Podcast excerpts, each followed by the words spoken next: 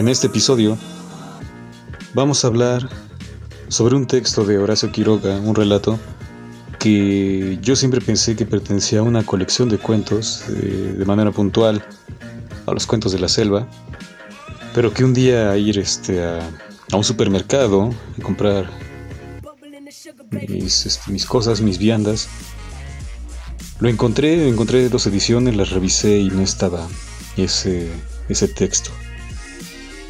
Así que después descubrí que en verdad no pertenecía y que esa edición, publicada por el gobierno de Colombia, pues lo había adherido, lo había colocado ahí, lo había alineado, porque se correspondía, por supuesto, con, con el contexto al que pertenecen los cuentos de la selva.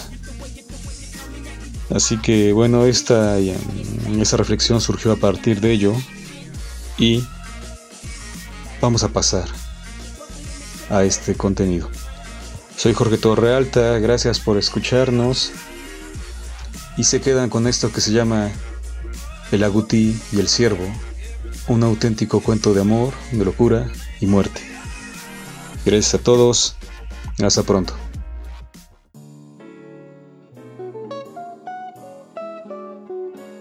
Una de mis lejanas lecturas, lecturas de la infancia y de los primeros libros que adquirí tras ahorrar alrededor de 200 pesos, fue Cuentos de amor, de locura y de muerte, del uruguayo Horacio Quiroga, quien también se destacó como dramaturgo y poeta. Esta colección de relatos reúne, entre otros, al clásico, violento y hasta gore La gallina degollada, que narra las desventuras de un matrimonio en busca de la paternidad. Y tras engendrar cuatro hijos, cuyas adjetivaciones respecto de su situación médica y psicológica hoy serían causa de censura y lapidación, los relegan al olvido a causa de su quinto vástago, una bellísima niña a quien le dedican todo el amor y complacencias. Sin embargo, los varones, vueltos unos brutos, finiquitan la vida de su hermana emulando la preparación de un pollo antes de ser puesta en la cazuela. Por ello el título del cuento. Otros relatos destacables de la citada publicación son El almohadón de plumas, que versa sobre una criatura hematófaga que bebe la sangre de una joven hasta matarla, y La miel silvestre, que narra como un joven recién graduado quiere conocer la vida silvestre y visita a su padrino que radica en el monte.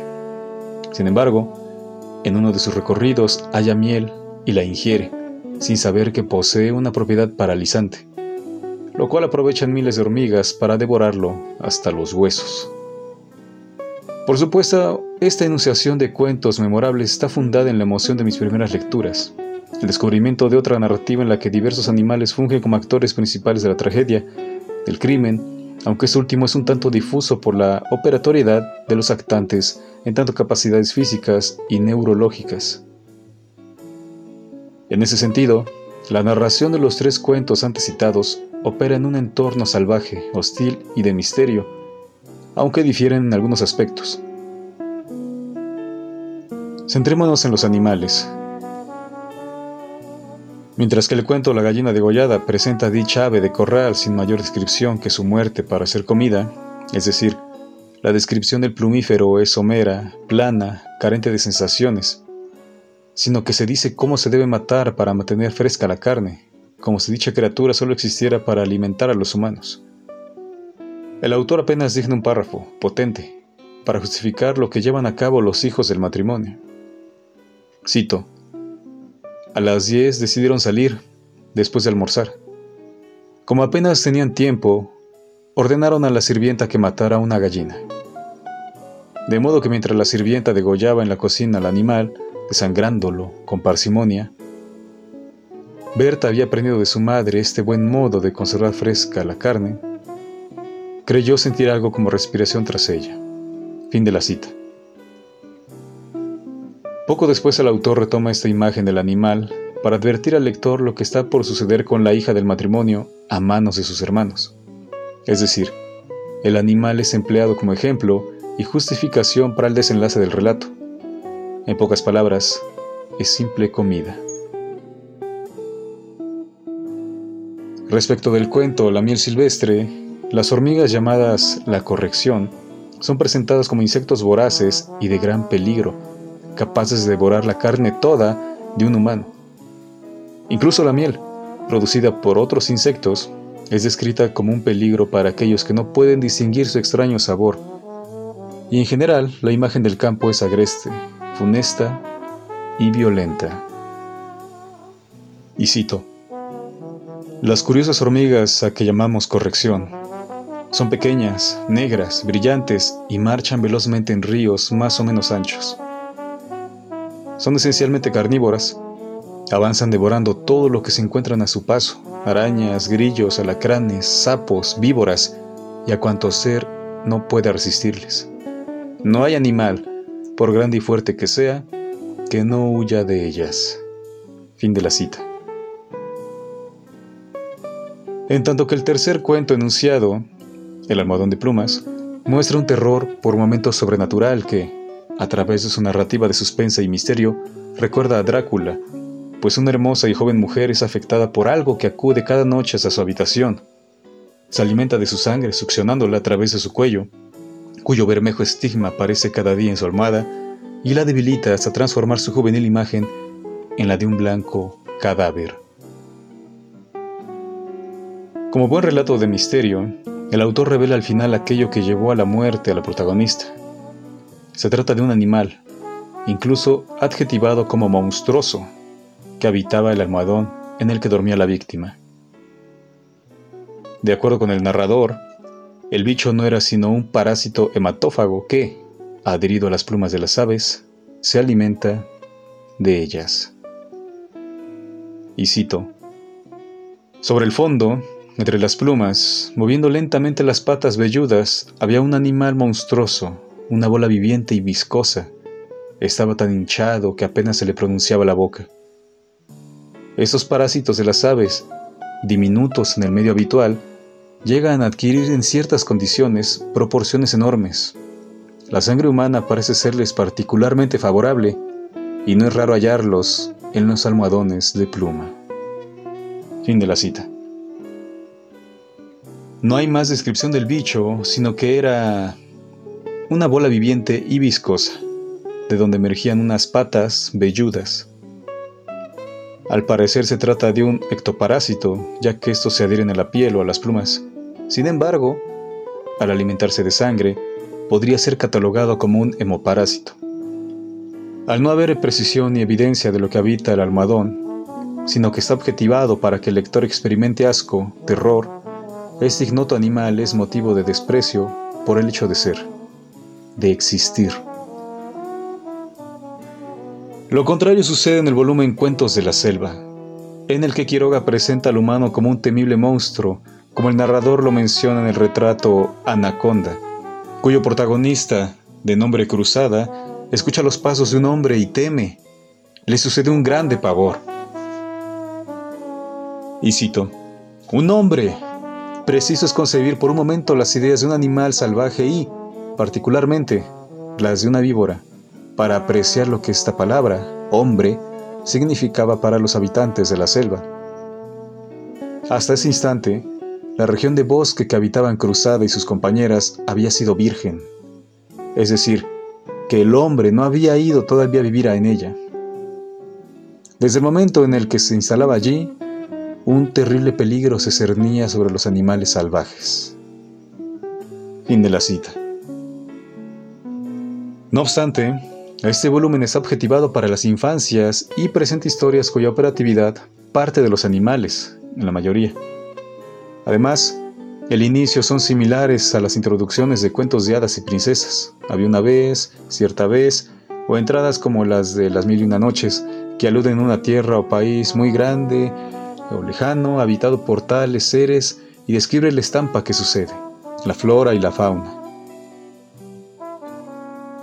Pero hay un relato en específico que habla desde la perspectiva de un humano y su transformación.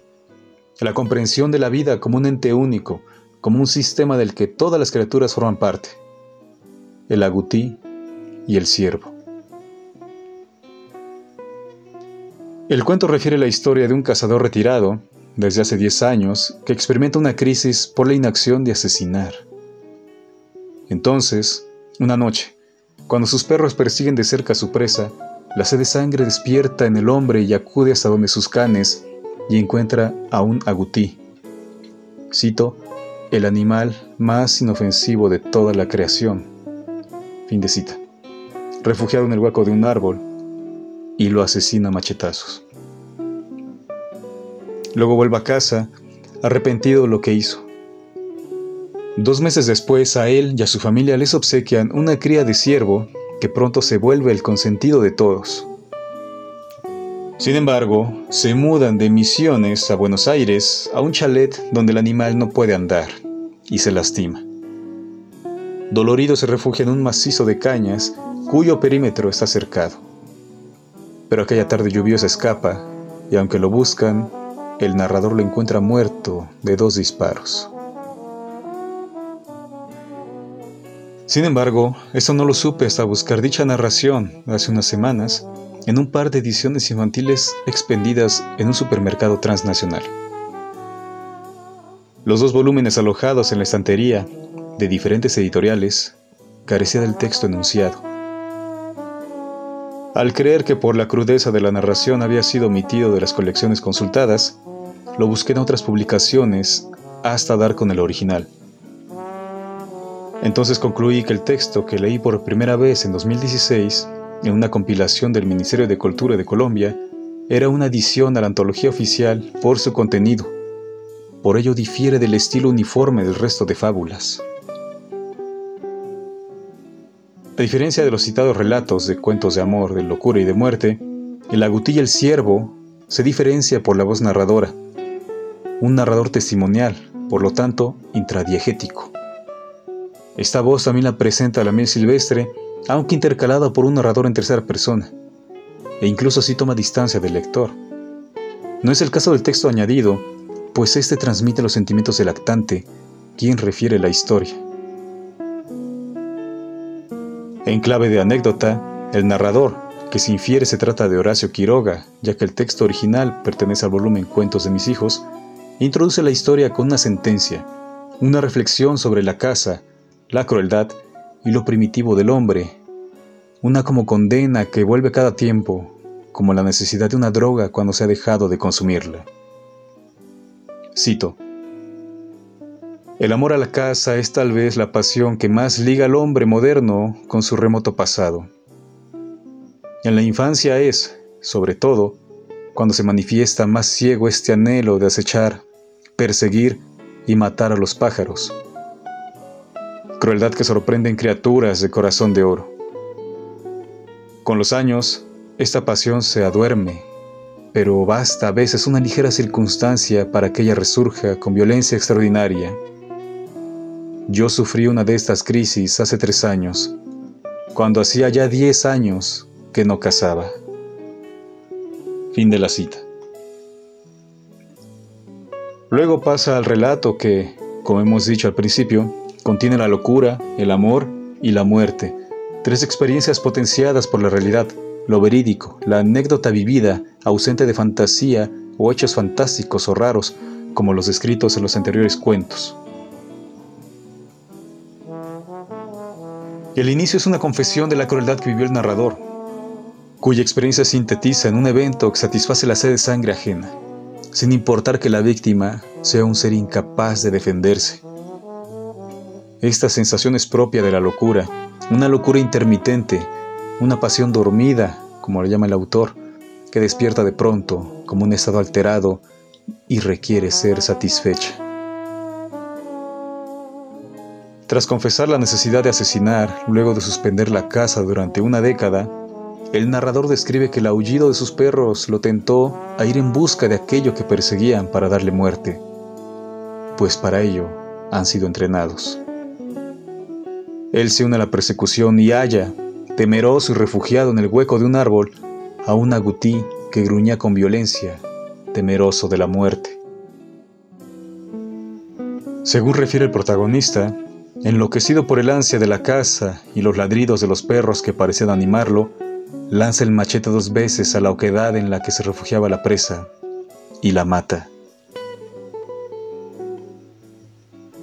Una vez satisfecha la sed de sangre, el hombre vuelve a casa arrepentido de lo que hizo.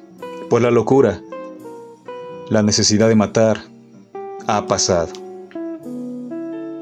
Él mismo la afirma y lo califica de esa manera, pues estaba consciente de que el animal que atacaba no era un jabalí ni cosa parecida. Sin embargo, estaba enloquecido por el ansia de la caza, como los cazadores. La locura es motivada y apaciguada por un animal. La narración avanza hacia el amor en la figura de otro animal, el ciervo, llamado Dick. Contrario a la descripción somera del agutí, del que apenas se menciona que tiene una piel áspera y cerdosa, del ciervo, el narrador afirma que fue un regalo y apenas contaba con siete días de edad y lo criaban con mamadera. Incluso en poco tiempo aprendió las horas de alimentación y exigía comida con honda y penetrante dulzura. Es decir, no lo trataban como a un animal, sino como a un bebé.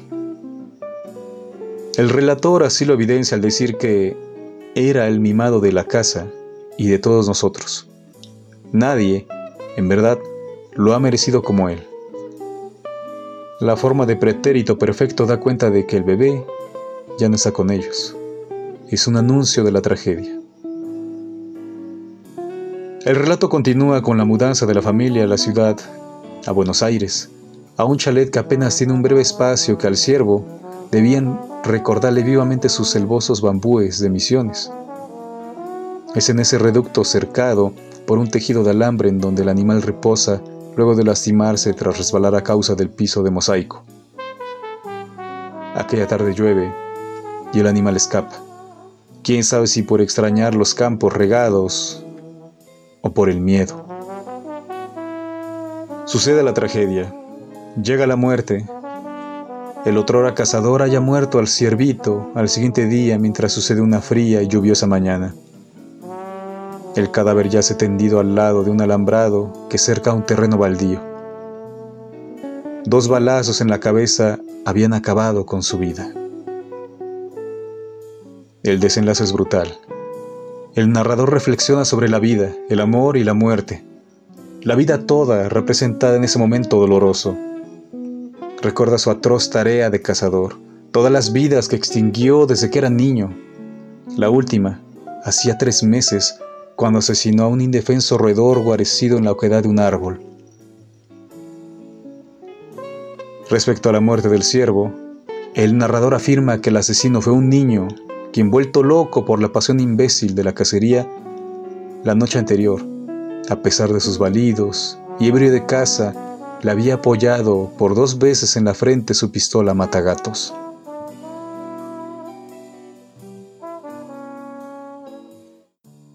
El cierre es triste hasta las lágrimas, doloroso en todas sus sílabas. La ilustración que acompaña el texto representa al otro cazador camino a casa con el cadáver del ciervo en sus brazos, la cabeza gacha, en medio de un camino cercado por naturaleza, y detrás de él los espíritus de los animales que mató, y a su lado el de su siervo que tanto amó. El amor siempre conduce a la tragedia. Cito. Mientras lo retornaba en brazos a casa, aprecié por primera vez en toda su hondura lo que es apropiarse de una existencia, y comprendí el valor de una vida ajena cuando lloré su pérdida en el corazón. Fin de la cita.